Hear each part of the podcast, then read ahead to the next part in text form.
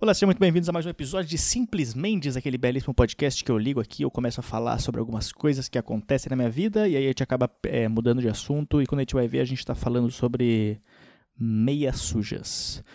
Começando mais uma semana neste belíssimo podcast, eu tenho eu tenho uma notícia, uma notícia ruim e uma notícia boa. Eu não vou perguntar qual que vocês querem primeiro, eu vou falar primeiro a, a ruim e depois a boa, porque aí a gente começa esse podcast com uma notícia boa. É, a notícia ruim é que o show que ia acontecer em Florianópolis caiu. É, o show não vai ocorrer mais, que era para ser dia 1 de, de julho e 2 de julho. Os dois shows caíram porque eles voltaram a fechar a cidade de, de Florianópolis, porque o pessoal saiu masturbando mendigos sem parar. E aí o pessoal falou: gente, pega leve também. E aí os caras é, fechar a cidade por mais um tempo. E aí agora vai voltar. É, vai ficar 14 dias em quarentena de novo e depois eles voltam a abrir. Essa é a ideia, se tudo der certo. Então, se tudo der certo, os shows de Florianópolis que eu ia fazer vão ocorrer no dia 9 e 10. Não, 8 e 9 de, de julho. Então, vai, vai adiar uma semana os shows que eu ia fazer. Mas pelo menos vai rolar o show. Eu acho que vai rolar. Se não rolar essa semana, vai rolar na outra. E se não rolar na outra, vai rolar em alguma próxima semana. Então, essa é a notícia ruim, a notícia boa. É... E eu acho que é isso. Acho que a gente pode. Acho que a gente pode começar esse podcast. Já vamos começar esse podcast uma vez, então. E aí depois eu tenho mais algumas coisas para falar, porque hoje é um episódio que eu considero especial. Então, começa esse episódio e valendo.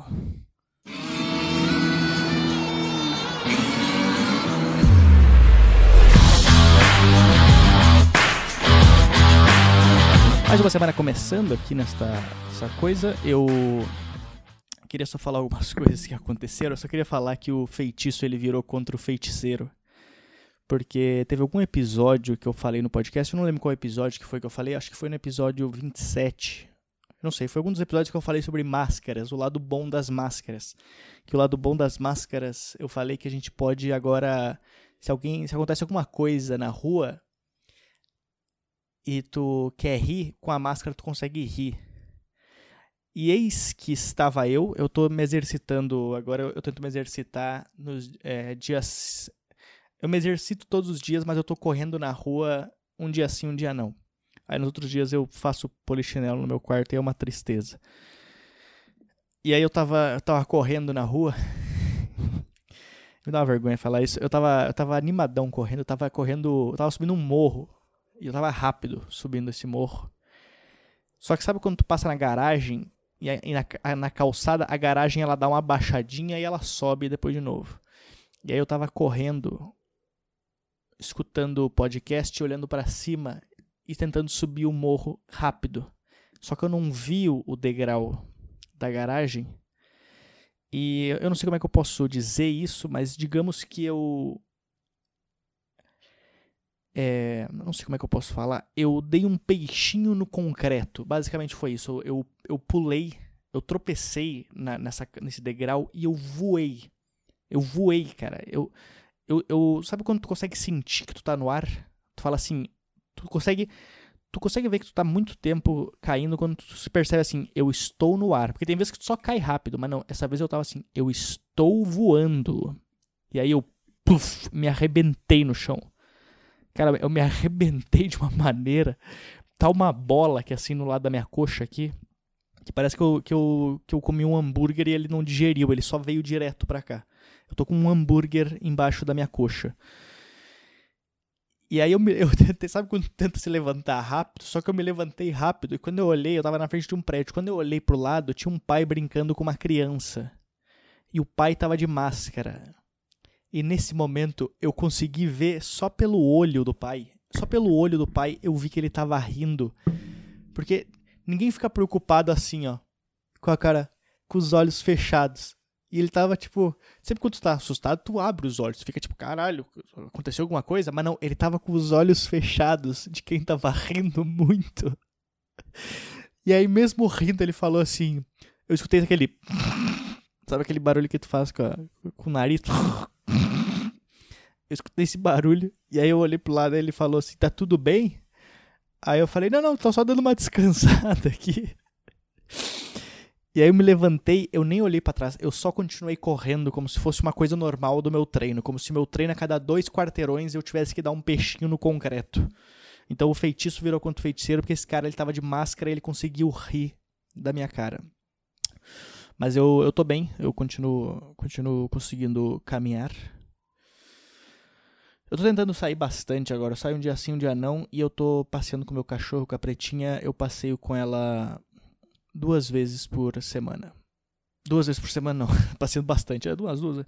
Não, duas vezes por dia. Eu saio de, é, a, a, pela manhã e aí eu saio pela, pela tarde. E aí ela dorme o resto do dia. E, e todo dia quando eu saio à noite, eu encontro basicamente as mesmas pessoas passeando com os cachorros. Quase todo mundo sai no mesmo horário a passear com os cachorros. É ninguém combina isso. A gente não faz, a gente não tem um grupo passeadores de cães. Não, a gente só sai de casa e aí acaba sendo no mesmo horário. E aí eu saí, eu sempre saio para passear e tem um casal no prédio, num prédio aqui de uns três quarteirões para baixo, que é um casal de uma mulher bem magrinha e um cara bem grande. O cara é grande e, e gordo, ele é bem, bem grande. E esse, esse casal, eles têm dois pugs. O pug que a mulher passeia, ele é um pug, dá pra ver que é um pug novo. Ele, tá, ele é muito agitado, então ele gosta de, de passear muito. Só que o pug do, do cara do, do cara gordo é, é aqueles pug muito velho, é aqueles pug que ele, ele tem algum problema na pata então ele tem que andar com aquele carrinho. Sabe aqueles carrinhos que eles colocam no cachorro atrás dele, que parece que o cachorro tá de, de skate. E cara, é é o casal que mais combina tudo, porque tu consegue ver que aquele cachorro no carrinho ele combina com o cara gordo, porque os dois não querem sair. Se tu olhar para as expressões faciais do pug do cara e a dele, é a mesma expressão. Porque o Pug ele tá em cima daquele, daquele skatinho e ele tá com uma raiva de estar tá ali, porque ele tá assim, cara, por que, que a gente tá aqui? E aí ele fica andando com duas patinhas e o skatinho vai atrás e o cara, o cara, eu tenho certeza que o dono, o cara, o, o cara mais gordo, ele deve ficar pensando, por que, que eu não tenho um skatinho desses para mim também? Porque ele não tá afim de sair. E a mulher e o, e o outro pug na frente, correndo, pulando e, e dando estrelinha. Mas eu acho legal esse casal, é um casal que, que ele combina ele, ele combina bastante.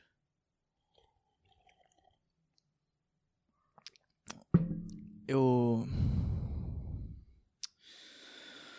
É, ah, hoje é um episódio muito especial, porque esse episódio aqui ele tá indo no ar no dia.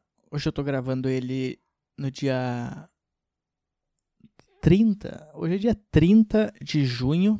E eu estou gravando esse episódio aqui porque Hoje, há cinco anos atrás, ou seja, não é hoje, mas dia 30 de junho de 2015, eu me mudei para São Paulo. Então hoje completa cinco anos que eu moro em São Paulo. E eu decidi fazer um episódio, um episódio, especial sobre isso, porque eu já fiz um episódio especial sobre ter completado 5 anos de comédia. Então, se tu não escutou o episódio 5 anos de comédia, escuta aquele episódio, porque ele é uma continuação para esse episódio aqui, porque eu só comecei a fazer comédia e eu só tô aqui em São Paulo. Quer dizer, eu só tô aqui em São Paulo porque eu comecei a fazer comédia. Então, escuta aquele episódio para saber o que, que aconteceu antes de eu vir para cá. E aí a gente vai começar a falar aqui agora. Eu, eu, eu nunca acredito quando eu, tô, quando eu acho que eu tô cinco anos aqui em São Paulo ainda, porque, cara, na boa, não, nunca parece que passou tanto tempo Primeiro que não passou tanto tempo de que eu faço stand-up e nunca parece tanto tempo de que eu, que eu tô aqui em São Paulo. Porque realmente passou muito rápido, assim. Eu lembro quando eu falava pra todo mundo, não, eu tenho um ano de comédia, eu tenho um ano de comédia. E hoje eu, eu tô cinco anos fazendo comédia e cinco anos morando em São Paulo. Eu, eu falei no, no outro episódio que eu tinha. Eu tive uma produtora, e nessa produtora ela deu errado, e aí foi nessa hora que deu errado que a gente a gente parou de fazer as coisas da produtora e aí a gente começou a cada um foi pegar o seu trabalho. E nesse momento eu decidi fazer stand-up e aí eu fiz stand-up, eu fiz em Caxias do Sul.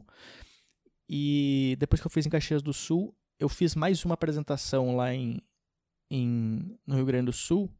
E aí eu decidi me mudar para São Paulo. Na verdade, eu não decidi me mudar para São Paulo quando eu quando eu fiz a segunda apresentação, porque eu tinha feito uma entrevista na Rádio Atlântida. Eu não sei se eu falei isso no outro episódio, mas eu vou falar aqui agora. Eu fiz uma entrevista no. Acho que eu falei isso. Eu fiz uma entrevista na, na Rádio Atlântida para trabalhar com uma edição de vídeo lá. Com, o, com a galera do Pretinho Básico, que é, uma, que é a rádio, é a maior rádio do Rio Grande do Sul. Um dos maiores programas de rádio lá do Rio Grande do Sul. E aí eu eu fiz uma entrevista com o Marcos Piangers, que é aquele cara que tem os, os livros do Papai é Pop, coisa assim, que ele vai no programa da Márcia direto. E aí o Piangers, ele me recusou na, na, na vaga. Eu também teria me recusado. Eu, eu menti várias coisas para ele. Não, não, eu, eu faço tudo. Edição de vídeo, 3D, tudo. E aí eu, eu não consegui o um emprego. Acho que ele percebeu que eu tava mentindo. E aí eu comentei para ele durante a, durante a entrevista que eu tinha feito uma apresentação de stand-up. Aí ele me falou que ele gostava de stand-up, de assistir, mas não gostava de fazer e tal. E aí ele me recusou. Talvez ele não gostava tanto assim de stand-up. E. E logo depois que ele, me, que ele falou que eu, que eu tinha. Que eu não tinha passado na, na entrevista. Na verdade, não foi ele que passou. O pessoal da, da RBS, que é a Globo, afiliada da Globo, lá do Rio Grande do Sul, me mandaram e-mail falando que eu não tinha passado na, nessa entrevista. E logo depois que, que, que a mulher me mandou esse e-mail, eu tinha um dinheiro guardado das coisas das coisas dos jogos online que eu jogava. Eu tinha, deixa eu pensar, eu tinha acho, 8 mil reais guardado, 8 mil reais de, de jogos online. Tudo isso aí eu ganhei jogando, jogando online. E de vender coisas no jogo e tal. E e aí eu cheguei pra minha mãe na, na hora da janta, depois que a mulher me falou, e eu falei pra minha mãe, eu falei pra ela assim, eu só falei pra ela assim, eu acho que eu vou morar em São Paulo. Ela falou, como assim? Eu falei, acho que eu vou, vou tentar ir pra São Paulo, ficar um tempo lá.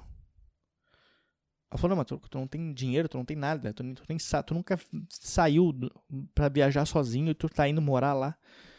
Eu falei, não, acho que eu vou tentar morar lá.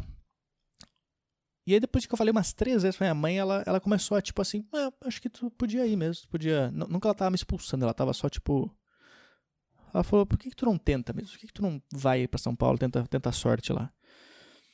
E aí nessa noite, nessa mesma noite que eu falei para ela que eu ia morar em São Paulo, eu comprei uma passagem de ida para São Paulo.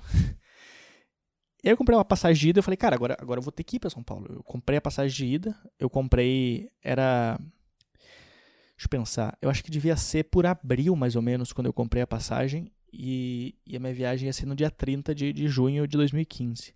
Então eu tinha tipo dois meses para eu conseguir entender o que, que acontecia aqui em São Paulo, como é que funcionava a cidade, onde que eu ia morar aqui em São Paulo, porque eu não conhecia nenhum comediante daqui, eu nunca tinha falado com nenhum comediante daqui, eu seguia os caras no Twitter e era amigo dos caras no, no Orkut. Então eu tinha que. Eu não, eu não tinha nenhum contato, eu não conhecia absolutamente ninguém aqui em São Paulo. E aí eu comprei a passagem. Nesses dois meses, eu comecei a tentar procurar, eu entrava em grupos de, de apartamento e mandava mensagem pra galera, grupo de, de hostel, e a minha, a minha cabeça era o seguinte, eu falava assim, cara, se, se eu vou para São Paulo, se der errado, eu, eu volto. Eu vou lá, é, faço shows, gasto meus 8 mil reais que eu tinha, faço como se fosse uma, uma faculdade, uma, um, como se fosse só um estudo. Eu estou indo lá, eu aprendo, depois eu volto e continuo fazendo aqui no, no, Rio Grande do Sul. Porque na época que eu, que eu me mudei, é, no Rio Grande do Sul tinham duas noites mensal no estado inteiro. Então era muito difícil de tu fazer com frequência. Hoje, hoje a cena da comédia do Rio Grande do Sul tá, tá muito forte. O pessoal cresceu muito a cena do, do, do Rio Grande do Sul. Tem, porra, tem vários comedy club lá e tal. E a galera, muito comediante local. E então agora, agora eu não iria agora. Se eu, se eu tivesse é, morando no Rio Grande do Sul hoje, eu não me mudaria para São Paulo, porque tem uma, uma cena muito boa lá e tu consegue fazer shows com mais frequência. Mas naquela época tinha dois shows no estado inteiro e vários comediantes, então era muito difícil de tu conseguir frequência nos shows. E não adianta o cara fazer um show por mês, tu não vai fazer nada.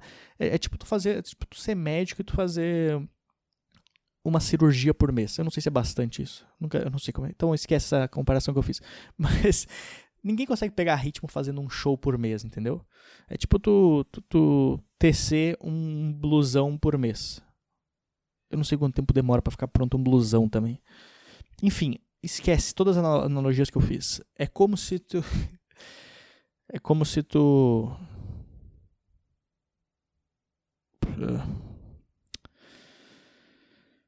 Ai, ai. Eu tô tentando achar uma analogia nova agora. Fazer um show por mês, cara, é, é tipo tu.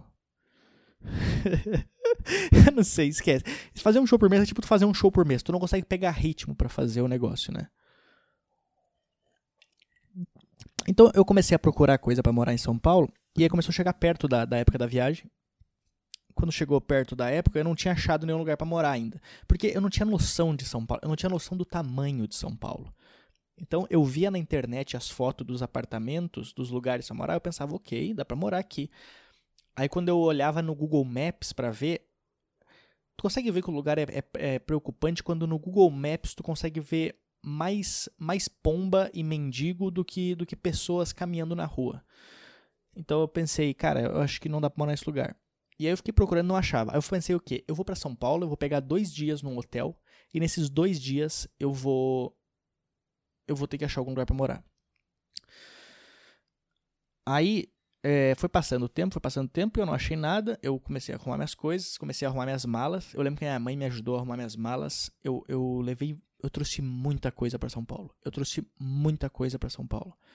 Tipo, como eu não sabia onde é eu ia morar, eu não sabia se eu ia morar num hostel, eu não sabia se eu ia morar no, no, na casa de alguém, num apartamento sozinho, eu trouxe, tipo, tudo. Eu trouxe, eu trouxe colher, é, faca, garfo, prato, copo. Eu trouxe absolutamente tudo.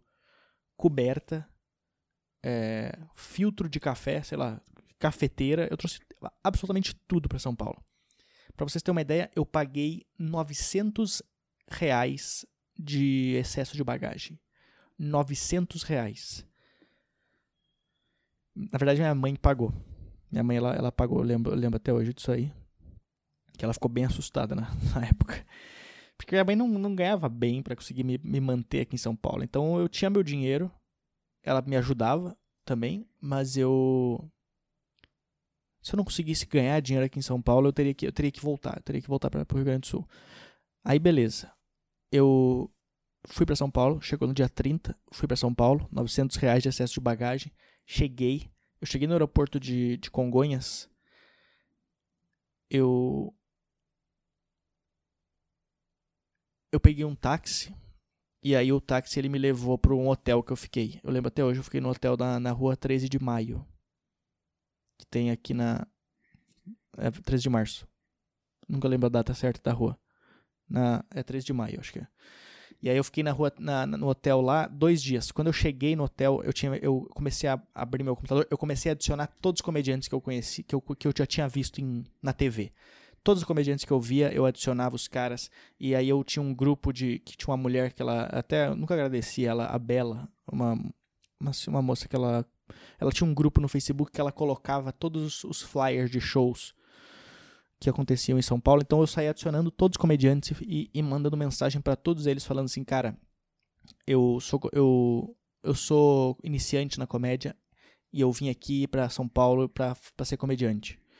E eu manda, mandei mensagem para todos eles, a mesma mensagem para todos eles. E cara, a maioria dos comediantes que me respondeu, eles me responderam assim: Tu tá maluco, cara? Tu é, tu é louco? Porque na, eles, não, eles não tinham. Eu tinha uma noção muito grande é, da carreira da comédia, porque eu acompanhava muito as coisas que aconteciam lá fora. Então eu tinha noção que eu não ia chegar aqui ganhando dinheiro para sobreviver de comédia. Mas por outro lado, é, eles achavam que eu era louco de. Eles achavam que eu não sabia disso. Então, todo mundo, cara, tu é louco, vim pra cá, tu não vai ganhar dinheiro. Eu falava, não, cara, relaxa, eu sei que eu tô fazendo. Eu só vim pra cá e eu só quero fazer show, é só isso que eu quero fazer. E eu tava dois dias no, no hotel, sem nada pra fazer, né? Tentando achar lugar para morar. Eu tinha que achar um lugar para morar e ao mesmo tempo conhecer as pessoas. Aí eu comecei a procurar alguns, alguns hostels para morar. E eu lembro até hoje, cara, eu fui uma das pessoas mais burras do mundo, porque eu nunca tinha usado, acho que, o Google Maps na minha vida. E aí eu. Eu não tinha noção de, de espaço aqui de São Paulo. E eu lembro que eu tava num lugar que era perto da Avenida Paulista, o hotel. E aí eu encontrei esse hostel perto da Avenida Paulista. Mas eu não sabia que ali era perto da Avenida Paulista. Aí eu achei aquele lugar e falei, cara, esse lugar aqui é ótimo. Aí eu esqueci minha carteira no hotel. Aí eu pensei, eu falei pro cara assim, olha só, eu vou lá, eu vou lá no hotel buscar minha carteira, eu volto aqui para acertar contigo. Então, aí eu vou ficar nesse lugar. Era um hostel, tipo, com quartos separados, mas o banheiro coletivo. Aí eu falei pro cara, então eu venho pra cá, eu fico aqui um tempo e tal. Acho que era 800 reais, se eu não me engano. Quando eu, fui pro hotel pra buscar a carteira, eu, eu recebi uma mensagem num grupo do Facebook que eu tava. E aí um cara falou assim, cara, eu vi que tu tá procurando hostel para ficar, eu tenho um hostel bem perto do metrô. Na minha cabeça, o cara falou perto do metrô, deve ser, o metrô deve ser perto de tudo. Aí eu pensei, o outro cara não falou que era perto do metrô, o que eu ia fechar. Aí eu falei pro cara, beleza, então eu vou para esse. Aí eu fui por esse hostel do cara. Só que esse hostel do cara era na zona leste de São Paulo, na Vila Prudente, que é longe pra caralho da Avenida Paulista. Ou seja, eu deixei de pegar um lugar na Avenida Paulista, uma, um, dois quarteirão da Avenida Paulista, para ir pra zona leste para ficar. E era mais caro o outro hostel, mas o cara me falava que era, que era é, perto do metrô, então na minha cabeça era ótimo. Aí eu fui ficar num hostel na Vila Prudente, era tipo mil reais por mês, era quartos separados, mas era banheiro coletivo também. Eu tinha que tomar banho lá no banheiro sujo lá e tinha que fazer as comidas lá. Era bem estranho. Aí beleza, fui para esse hostel, eu falei, ok, já tenho um lugar para morar, agora é hora de eu conseguir é, shows para fazer. Eu lembro que eu fui para esse hostel, acho que era tipo domingo, mais ou menos. Se eu não me engano, era domingo, mais ou menos, ou sábado, sei lá. E aí eu comecei a mandar mensagem para todo mundo, todos os comediantes. Cara, eu posso fazer show, quero fazer show, quero fazer show. E aí eu comecei a, a conhecer a galera. Eu conheci muita gente, eu comecei a como eu cheguei assim, mandei mensagem para todo mundo, eu acabei conhecendo muitas pessoas, trocando ideia com o pessoal e tal. Então eu acabei fazendo amizade com várias pessoas. E aí, consequentemente, eu consegui fazer muito show quando eu cheguei. Então eu fazia, eu tava, tipo, todas as noites eu tava em algum show. Todas as noites eu tava em algum show. E, e, e a carreira que eu tenho agora é exatamente igual a que eu tinha. Porque hoje em dia, todas as noites eu também tô em algum show.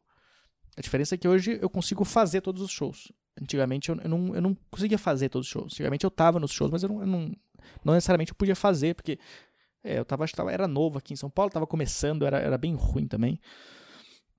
Mas a galera gostava bastante de mim, então eu, eu comecei a, a, a fazer bastante show. Eu lembro que eu fazia uns shows nos lugares muito estranhos, assim, cara. Eu fazia, eu fazia shows em lugares. Fazia show tipo que o palco era, era o degrau do bar. A gente a gente ia mais pra. fazia show pra, só pra comediante. E é, é, é muito ruim a, o começo da comédia. Do, do, o começo da carreira do comediante é, é uma coisa horrível, cara. E essa é uma coisa que as pessoas não, não têm uma ideia de como que é triste o começo da carreira. Todo mundo acha que vai começar a fazer já fazendo show em teatro e tal, mas não, cara, tu vai fazer show só em lugar horrível. E aí tu vai fazer o show pra tu ganhar um, um sanduíche de presunto e queijo. Ou uma, um, ou uma cumbuca de, de sopa. Tinha um show que eu ia todo domingo só para ganhar uma cumbuca de sopa. Que, que era boa a cumbuca de sopa dos caras. E mas os shows eram horríveis que a gente fazia, mas pelo menos eu tava fazendo show. E aí eu comecei a conhecer toda a galera e o pessoal começou a me conhecer e tal. Só que eu não era bom naquela época, eu tava começando a fazer assim, mas eu era, eu era uma pessoa legal com todo mundo. Hoje, hoje eu sou mais, mais chato com as pessoas. E eu lembro uma vez que, que eu fui fazer um dos shows, logo no começo, eu tinha uma piada que eu usava para fechar o show. Que era uma piada que. que eu. que eu falava que a minha empregada ela me viu batendo punheta, alguma coisa assim. E eu sempre fechava a piada com esse show. Eu sempre fechava, sempre fechava o show com essa piada. E a. E aí eu lembro que eu fui fazer um show no, no Mafia Comedy na época que era o Rafael Facina, o Jansen Serra, o Rafael Molina e o Gustavo Boleiro. E eu lembro que eu fiz essa piada e o Gustavo Boleiro ele me falou que essa piada era uma piada tipo de internet, que já tinha visto na internet essa piada como meme e tal. E né, eu já sabia, já sabia as regras do stand-up, então eu sabia que não podia fazer piada na internet, essas coisas assim, mas eu não sabia que era internet, que já era conhecida a piada. Aí eu. E era a piada que eu usava para fechar os meus 5 minutos de show. Cara, quando ele falou isso, eu lembro até hoje. Eu tinha, eu tava aqui em São Paulo, eu devia fazer 10 dias mais ou menos. Eu tinha feito, sei lá, uns 4, 5 shows. E aí ele me falou que essa piada já já existia. Eu lembro até hoje que eu cheguei no hostel, eu deitei na cama e eu pensei, a minha carreira acabou. porque era a piada que eu usava para fechar meu show. E aí começou a passar um monte de coisa na minha cabeça de tipo assim, cara, eu tô aqui em São, eu vim para São Paulo para ser comediante. E a piada que eu tenho para fechar o show alguém já fez. Eu nunca mais vou conseguir escrever uma piada decente para fechar o show. A minha carreira acabou em 10 dias em São Paulo. E aí eu fiquei triste, cara. Eu fiquei, eu lembro que eu fiquei umas umas três noites em casa tentando escrever uma piada melhor para fechar o show no lugar daquela e eu não conseguia escrever porque eu não sabia escrever, eu não sabia fazer stand-up, não sabia fazer nada. E aí eu não conseguia escrever o negócio e aí eu fiquei bem triste assim. Então, depois desses dez dias eu, eu ia para os shows, eu, eu fazia menos tempo de show, ou eu, ou eu não conseguia ou eu fazia piada mesmo assim, mesmo eu sabendo. Porque eu sabia que eu tinha, eu tinha escrito ela, mas ao mesmo tempo era, de, era uma piada comum, que alguém já tinha escrito, então tu não pode fazer. Mas eu, até eu achar uma piada melhor, eu continuei fazendo ela. Eu falei, cara, eu preciso, eu não posso acabar minha carreira por aqui.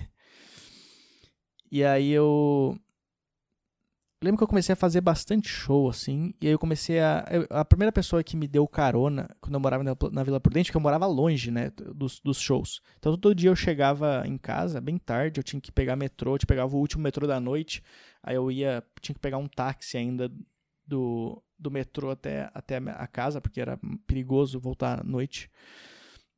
E a primeira pessoa que me deu carona para casa foi o, foi o Igor, o Igor Guimarães eu, eu fazia bastante show e o Igor estava em vários shows. E o Igor me ajudou bastante no começo da carreira, porque além de me dar carona, ele me levava muito para os shows, assim. E por conta do. Eu sempre perguntava pra ele, ah, tu tem algum show essa semana? E ele falava, ah, eu tenho, eu tenho tal show, quer ir junto? Eu falava, cara, vamos, eu vou em todos os shows. Aí eu ia em todos os shows. E eu lembro que ele também me, me apresentou muita gente, porque depois do show todo mundo ia pra padaria. A gente sempre ia na mesma padaria e esse que era um, um dos problemas para mim, porque eu comecei a, a ir na padaria. Só que, cara, as padarias 24 horas aqui de São Paulo, tu vai lá, tu gasta 50 reais fácil. E aí eu, eu, eu tava com meu dinheiro contado, eu tinha, eu tinha meus 8 mil reais, mas a minha cabeça era ficar bastante tempo em São Paulo.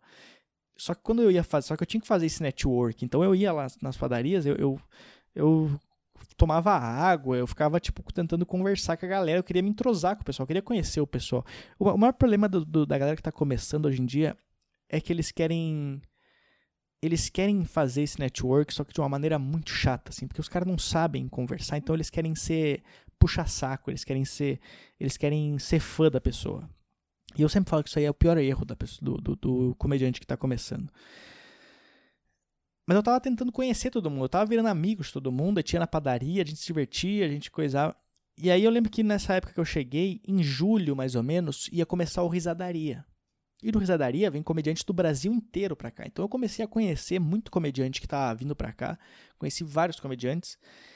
E teve um dos shows que eu fui, que foi no Season 1, que eu lembro até hoje, que era um show em inglês do Umbilical Brothers, que são os caras que eles fazem um show bem louco, são dois caras Acho que eles são australianos, se eu não me engano. E eles iam fazer um show de stand-up inglês. E quem ia fazer o show era os dois. Aí, se eu não me engano, tinha mais gente que ia fazer. Acho que era o, o Neil Agra, na época, o Ben Ludmer e o Cassiano Batalha. Não lembro se tinha mais alguém. E aí eu lembro que nesse show eu conheci, eu fui conhecer o pessoal, porque o Índio Ben, que era do Rio Grande do Sul, ele estava em São Paulo. Então o Índio ele me apresentou o pessoal, porque eu conhecia o Índio, que eu tinha feito um dos open mics que eu tinha feito com o Índio.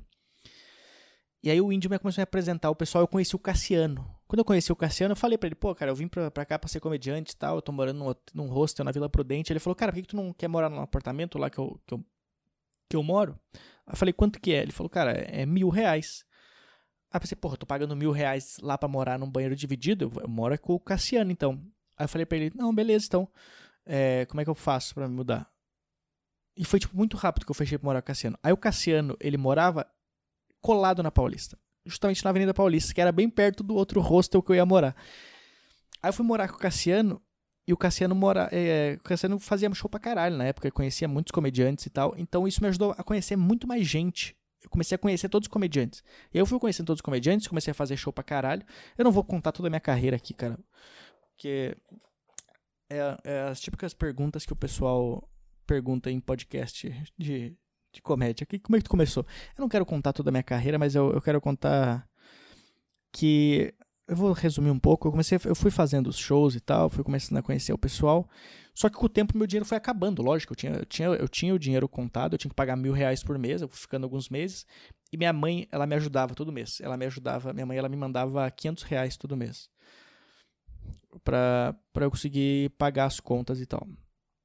Só que é muito cara a vida aqui em São Paulo. Aí quando o meu dinheiro começou a acabar, eu lembro até hoje, quando eu tinha 700 reais na minha conta. E aí eu falei pra minha mãe, mãe, acho que eu vou ter que voltar para pro Rio Grande do Sul. Ela falou, não, não, mas fica, fica um tempo mais, tenta, eu vou te mandar mil reais. Vou te mandar mil reais. Aí ela me mandou mil reais e nessa época eu tinha conhecido já o, já tinha conhecido o Gui Preto. E o Gui, o Gui nessa época ele trabalhava num telemarketing, ele era meio que chefe do telemarketing. Aí eu falei, cara, eu vou ter que trabalhar com o Gui Preto acho que vou trabalhar no telemarketing. Aí ele me chamou para trabalhar junto com ele no telemarketing. Só que nessa época eu fiz um. Me indicaram para trabalhar com o Murilo Gun, que é o cara que, que faz as palestras lá, que fala palavrão e tal. É aqueles, o, o Gun é aquele motivador que fala, que fala palavrão, né? Que é tipo, é, foda-se, foda-se o.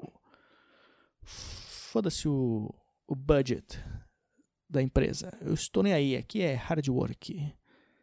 Papai. Aí o ele me chamou para fazer uma entrevista. Eu fui fazer entrevista com o Bruno Romano, que é, que é meu amigo hoje em dia, a gente faz show pra caralho junto. Fui fazer uma entrevista com o Bruno Romano para trabalhar, porque o Bruno Romano trabalhava com o Gun na época. Aí eu fiz a entrevista com o Bruno Romano e tal, tava tudo, parecia que tava tudo certo para eu começar a trabalhar com, com o Bruno, com o Bruno Romano e com o Gun. E aí eu não recebi mais nenhuma notícia do Gun depois que eu fiz a entrevista. Aí eu pensei, ok, talvez o Gun ele pode ser amigo do Marcos Piangers. O Piangers falou que eu menti na entrevista para ele. E aí ele vai. não vai me contratar. Aí, cara, eu, eu vou ser bem sincero, eu fico. Eu, eu sou bem magoado com essa, com essa parte do, do Gun. Eu nunca vi ele pessoalmente para agradecer ele. Mas é depois de, depois de uns dias que eu fiz a entrevista, o Gui tinha me cobrado. Ele falou: E aí, mano, tu vai querer trabalhar no telemarketing lá ou tu não vai querer trabalhar? Eu falei: Cara, espera um pouco, eu tô esperando uma resposta do Gun. Aí ele falou: Cara, mas aí daqui a pouco não vai ter mais a vaga para tu trabalhar na mesma área que a minha lá. Eu falei: Não, mas eu acho que vai dar tudo certo com o Gun. Aí nada do Gun me responder, nada do Gun me responder. Três dias depois, é, eu falei: Cara, eu preciso do, do retorno. E. É, eu, vou, eu, vou, eu vou ler eu vou ler a, a mensagem que o Gami mandou. Porque na minha eu, pode ser uma bobagem minha, mas Murilo é, eu falei para mandei mensagem para ele, fala é, dia 8 de novembro de 2015. Eu mandei mensagem para ele, falei: "Fala Murilo, beleza?" Eu chamei ele de Murilo. Talvez foi por isso. Aí ele falou: "Cara, ainda tá aberta a vaga?" Desculpa a encheção de saco, é que eu tô correndo atrás de um trabalho. E aí, é, no dia 9 de. Eu mandei para ele isso 2h53 da manhã. Às 4h28 da manhã, ele me respondeu assim: opa, cara, três pontos. Sinceramente, ele falou, essa é a resposta dele. Sinceramente, o que me preocupa é que você quer um, um trampo para levantar uma grana para conseguir seguir o sonho da comédia e eu preciso de pessoas que estejam fazendo comigo o trampo dos sonhos.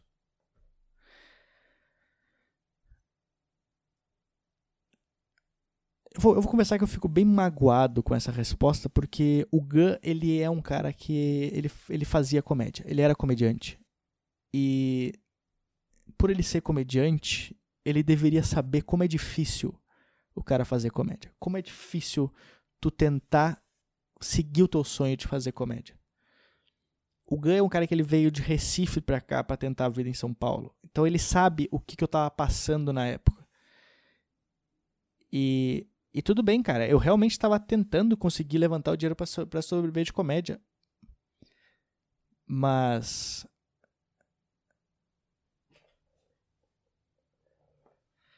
Mas não faz sentido é, ele falar que ele precisa de pessoas que estejam fazendo comigo o trampo dos sonhos. Então, o trabalho dele é o trampo dos sonhos e eu não posso seguir o meu sonho de, de da comédia. Eu entendo que eu ia talvez pegar o dinheiro, eu não ia juntar, hum, trabalhar um mês e sair do trabalho com dele. Eu ia continuar trabalhando com ele. Claro que depois de muito tempo, depois que a comédia começasse a consumir mais, eu começasse a ganhar mais com comédia, talvez eu, eu ia largar o trabalho dele. Mas é, agora ele acha que todo mundo que está trabalhando com ele lá quer trabalhar para sempre para ele. Então eu, eu, fiquei bem magoado quando ele falou isso aqui. Eu nem respondi ele depois disso aqui, cara. Depois que ele me mandou isso aqui, eu. Eu, eu nem falei mais nada. E eu fiquei bem magoado com ele na época. Eu não conhecia, eu, mas eu queria, eu queria ver, eu nunca vi o Gun na minha vida, assim. Eu queria conhecer ele pessoalmente, só para agradecer ele por não ter me contratado. Porque eu acho que se ele tivesse me contratado, é, eu talvez não estaria onde eu tô hoje. Não que eu esteja muito longe, mas eu eu consegui seguir meu sonho de da, da comédia e talvez se eu tivesse trabalhado com ele, aquele lá seria meu trabalho dos sonhos. E aí eu não consegui o trabalho, eu mandei mensagem pro Gui. E aí eu lembro que o Gui me falou assim, cara, já pegaram uma vaga para trabalhar comigo, mas tem uma vaga no setor do lado aqui do telemarketing. E aí eu comecei, eu falei, mano, beleza, eu tava com 700 reais na conta, eu precisava pagar o próximo aluguel. Eu falei, beleza, eu vou trabalhar então. E aí eu comecei a trabalhar com o Gui. Nessa época eu comecei a trabalhar com o Gui, eu já não, eu já tinha falado pro Cassiano, falei, cara, vai acabar meu dinheiro, eu não vou conseguir pagar mais por mês. E aí o Cassiano falou, cara, relaxa. Eu entendo que tu tá passando aí, eu sei que tá difícil e, e o Cassiano é um cara que, cara, eu, eu respeito muito ele e eu devo muito a ele porque eu fiquei bons meses sem, sem pagar o aluguel lá pra ele. Um dia, se, eu, se algum dia eu ganhar muito dinheiro, eu, eu vou pagar esses aluguéis para ele, porque eu fiquei, sei lá, uns cinco meses sem pagar um aluguel. E, e isso me ajudou pra caralho na época. É... Aí eu comecei a trabalhar no telemarketing. Eu lembro que eu tinha que. Era um trabalho muito ruim, cara, porque eu tinha que vender. Era um site tipo Acato de empregos e eu tinha que vender é, assinatura para as pessoas. E é um trabalho que tu só tem que enganar as pessoas, porque eu ligava pra, pra, pra lá e era, eu, eu, eu ligava para as pessoas que elas já tinham feito metade do cadastro. Então ela, eu já tinha o telefone delas, eu sabia a área que elas queriam trabalhar. E aí eu tinha que ligar para as pessoas e falava assim: ah, é tu que estava procurando um emprego de publicidade? Aí o cara falava: sim, sim, sou eu. Aí eu falava: e se eu te falar que tem essa vaga aqui com a gente? Aí o cara falava: caralho, sério? Eu falava: uhum. Só que lógico que não tinha vaga. E aí eu tinha que vender assinatura pros caras. E aí o cara assinava, ele passava o cartão, ele podia usar sete dias de graça o aplicativo. E aí depois começava a cobrar. Só que tinha pessoas que eu ligava que eram uns velhinhos, que claramente os caras não conseguiam cancelar depois, esqueciam de cancelar.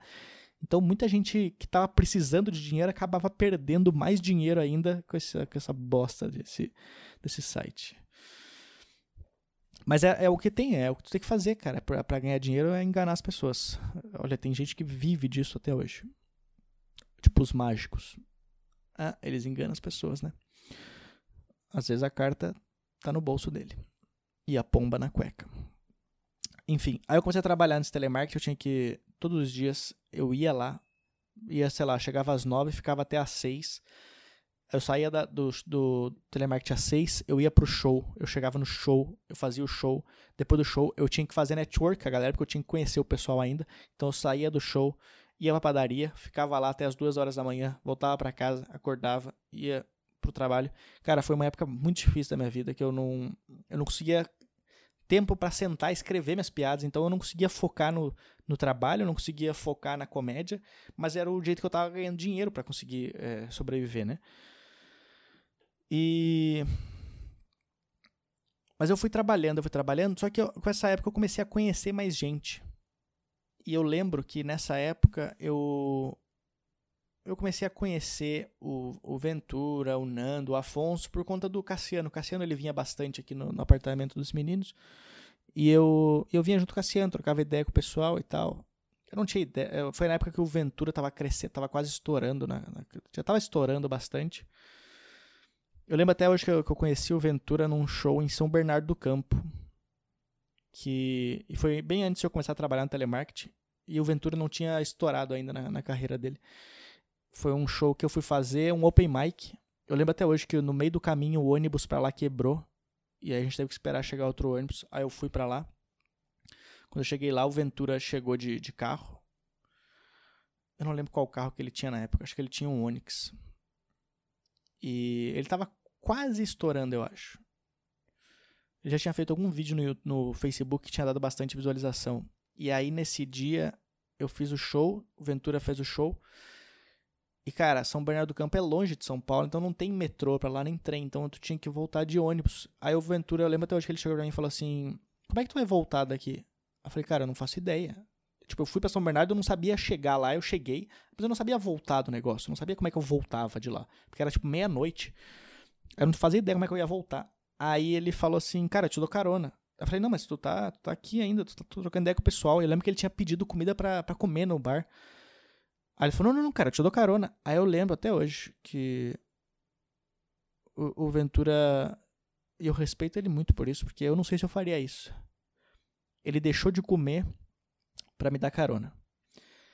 Aí eu lembro que ele pegou a comida no carro, pegou o refrigerante dele e a gente entrou no carro, ele veio voado para São Paulo, me deixou no metrô, deu tempo de eu pegar o metrô e voltar pro apartamento. Aí eu fiquei um tempo sem, sem contato com ele. Aí quando ele deu uma estourada,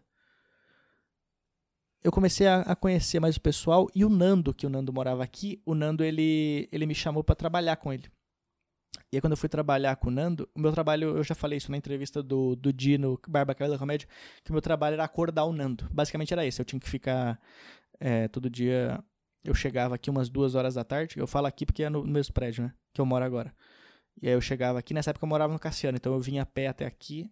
Aqui eu acordava o Nando duas horas da tarde, aí ele não acordava. Eu ficava lendo os e-mails dele, respondendo as coisas dele e tal.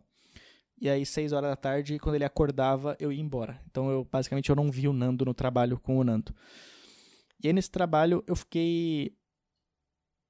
Ah, eu não falei porque eu saí do telemarketing, né? Na verdade, eu saí do telemarketing depois de dois meses. Eu fiquei dois meses no telemarketing e essa cena ela tá muito clara na minha cabeça hoje. Teve um dia que eu falei assim, cara, eu preciso eu preciso começar a fazer stand-up de verdade se eu ficar no telemarketing, eu não vou conseguir fazer. Depois de dois meses, o telemarketing, para eu conseguir entrar na empresa, eu tinha que subir uma escada. Aí, depois de dois meses trabalhando, teve um dia que eu cheguei na frente dessa escada, eu olhei para cima e aí eu falei para mim mesmo: eu não vou subir essa escada hoje. Aí eu virei as minhas costas e eu fui para Starbucks ler um livro. E esses dias eu, eu parei de trabalhar de telemarketing. Aí, umas duas semanas depois, o Nando me contratou para trabalhar com ele. Aí eu fiz esse trabalho de acordar o Nando. E aí ele me. Eu trabalhei bastante tempo, eu trabalhei. Bastante tempo não, eu trabalhei. Deixa eu pensar, eu trabalhei uns oito meses com o Nando. E aí eu comecei a conseguir pagar as minhas contas, consegui começar a pagar as minhas coisas. Eu não conseguia pagar o aluguel pro Cassiano ainda, porque eu ganhava 1.100 do Nando, eu acho, na época. E o aluguel do cassino era mil, então eu não podia pagar o aluguel, senão eu não conseguia dinheiro. E aí o Castilho me ajudou pra caralho nessa época, o Eduardo Castilho, que agora mora na França. O Castilho ele pagava meu aluguel. E aí depois de um tempo eu fui pagando ele parcelado. Então ele me ajudou pra caralho também nessa época. E eu, eu devo bastante ao Castilho, mas não dinheiro porque eu já paguei ele. E aí depois eu e o Castilho a gente veio morar nesse apartamento aqui e a gente mora só queria dar um, só queria resumir um pouco por cima o que, que foi, como é que foi minha trajetória para eu chegar até onde eu tô nessa, nesse quarto aqui agora. Mas o que eu queria falar é que durante essa, essa trajetória eu conheci muitos comediantes e eu, eu realmente eu admito que com o tempo eu fui me afastando de vários comediantes que eu fui conhecendo. Vários comediantes que eu, que eu conhecia, eu, eu comecei a parar de andar com eles. E eu sei, eu sei, eu tenho certeza que vários deles são, são magoados comigo eu tenho certeza que alguns deles ficaram bem bravos que eu parei de, de andar com eles na época. Mas é, eu sempre deixei bem claro, cara, o meu foco sempre foi a comédia. Então, a partir do momento que eu vejo que as pessoas que estão ao meu redor, elas não têm a mesma mentalidade que a minha para fazer a comédia, de tipo assim, a minha cabeça sempre foi assim, cara, se eu tô morando em São Paulo, é porque eu quero ser comediante. Se eu, se eu deixei a minha vida no Rio Grande do Sul, que não era nada antes, mas se eu deixei a minha vida no Rio Grande do Sul para vir até aqui para fazer comédia, é porque eu quero ser comediante. Então, se algum momento da minha vida, alguma pessoa que está ao meu redor não tem essa mesma cabeça que eu, eu me afasto. Porque senão essa pessoa, ela pode estar me colocando, me fazendo atrasar essa, essa minha meta. E várias, várias comediantes que eu conheci no começo, eles não tinham essa mesma mentalidade que a minha. Eles não queriam. Às vezes, alguns deles já tinham trabalho paralelo, então a comédia era meio que um hobby para eles. Algumas pessoas tinham tinham família, que aí eu chamava para fazer para ir para shows, o cara falava: "Ah, hoje eu não posso, tem um churrasco da, da minha irmã". Então eu comecei a parar, e não só essa galera cabeça, mas é uma, tem muita gente no meio da comédia que é tipo que culpa o sucesso dos outros, que culpa, que ela culpa que não tá indo para frente, ela culpa as outras pessoas por ela não tá indo para frente, entendeu? Tipo, é, tem muita gente na comédia que, que fica só reclamando dos outros e não faz nada pra melhorar. E, e essa galera também não quero, eu não quero essa galera perto de mim, eu quero me afastar desse pessoal.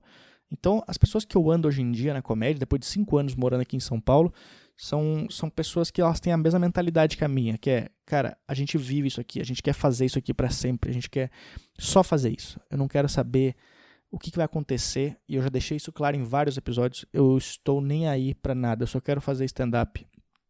E é por isso que as pessoas que eu ando hoje são pessoas que têm a mesma mentalidade que a minha. Se ela não tem a mesma mentalidade, eu, eu me afasto. E eu, eu não tenho medo nem vergonha de falar isso. Eu, eu eu não tô, eu não tô nem aí se tu ficar magoado, se tu ficar. Se tu falar mal de mim, porque eu só quero fazer stand-up. E, e hoje eu tô aqui, cinco anos morando em São Paulo. Às vezes eu, eu realmente não acredito, cara. Quando eu tinha minha casa no Rio Grande do Sul, agora eu não tenho mais minha casa no Rio Grande do Sul, que era que minha mãe morava, mas quando eu ia para lá, eu já falei isso em algum dos primeiros episódios desse podcast que eu gravei lá, inclusive. Que, cara, eu olho para quando eu chegava, quando eu tava, quando eu tô aqui em São Paulo, a vida aqui é muito corrida, então eu não tenho tempo para pensar nas coisas. O que está acontecendo?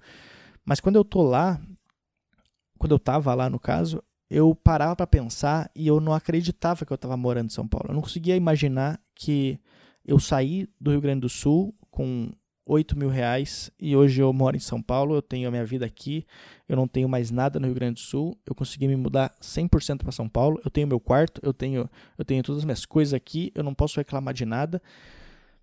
E é, é muito louco tu, quando eu paro para pensar nisso, assim, porque eu realmente eu não acredito, eu não acredito em nada disso. É...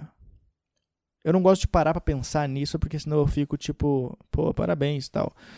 Mas eu sou uma pessoa que eu nunca estou satisfeito, então eu não paro para pensar e me dar parabéns por isso, mesmo achando que eu deveria às vezes. Mas é, é louco demais. Eu, sei lá, eu não, eu não consigo falar direito sobre isso. Mas. É. Eu acho que eu, eu fico sempre nesse negócio assim, tipo, será que eu. Será que algum dia eu vou dar certo na comédia? Será que um dia eu vou, vou dar certo? E na boa, cara, eu não sei o que, que é mais o dar certo. Na minha cabeça, quando eu cheguei aqui em São Paulo, era muito, eu quero dar certo na comédia, eu quero dar certo na comédia. Hoje, eu. Eu. Eu não sou um cara. Eu não sou um cara que tem dinheiro, eu não sou um cara que tem um monte de coisas na vida. Mas é o fato de eu, de eu conseguir viver fazendo comédia, o fato de eu conseguir ir nos shows e o pessoal me reconhecer, os, os comediantes, eu ter o respeito dos comediantes, de, de me reconhecerem e de eu poder chegar num show e pedir pro cara, cara, posso fazer, será, cinco minutos e as pessoas deixarem eu fazer. O fato de eu ter esse, esse respeito, o pessoal me conhecer e eu viver disso, na minha cabeça já é dar certo, entendeu? Claro, eu não sou um cara que lota teatro, eu não sou um cara que, que leva público para um show, mas para mim eu já tô, já tô muito satisfeito, porém eu nunca tô satisfeito. Então eu tô feliz com o que eu, que eu consegui até agora, mas eu sei que eu consigo mais. Então eu só queria fazer esse episódio para comentar isso daí, porque eu não sei, eu acho que quando a minha mãe, quando a minha mãe morreu, eu eu já estava começando a, dar, a, a ir bem na carreira, assim. Mas eu nunca consegui. Mas eu queria.